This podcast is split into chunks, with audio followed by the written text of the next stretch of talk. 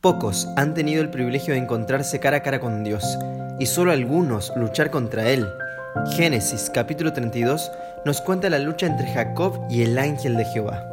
Después de una intensa batalla que duró toda la noche, el ángel de Jehová le dijo, suéltame, porque raya el alba.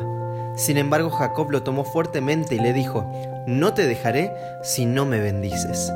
Cada mañana deberíamos tener una lucha similar con Dios tomarlo fuertemente y decirle, Señor, no te soltaré a menos que tú me bendigas.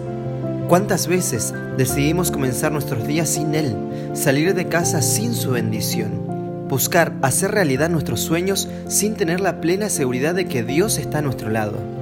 En este día te invito para que, al igual que Jacob, luches con Dios y le digas, Señor, no comenzaré este día sin antes sentir tu bendición.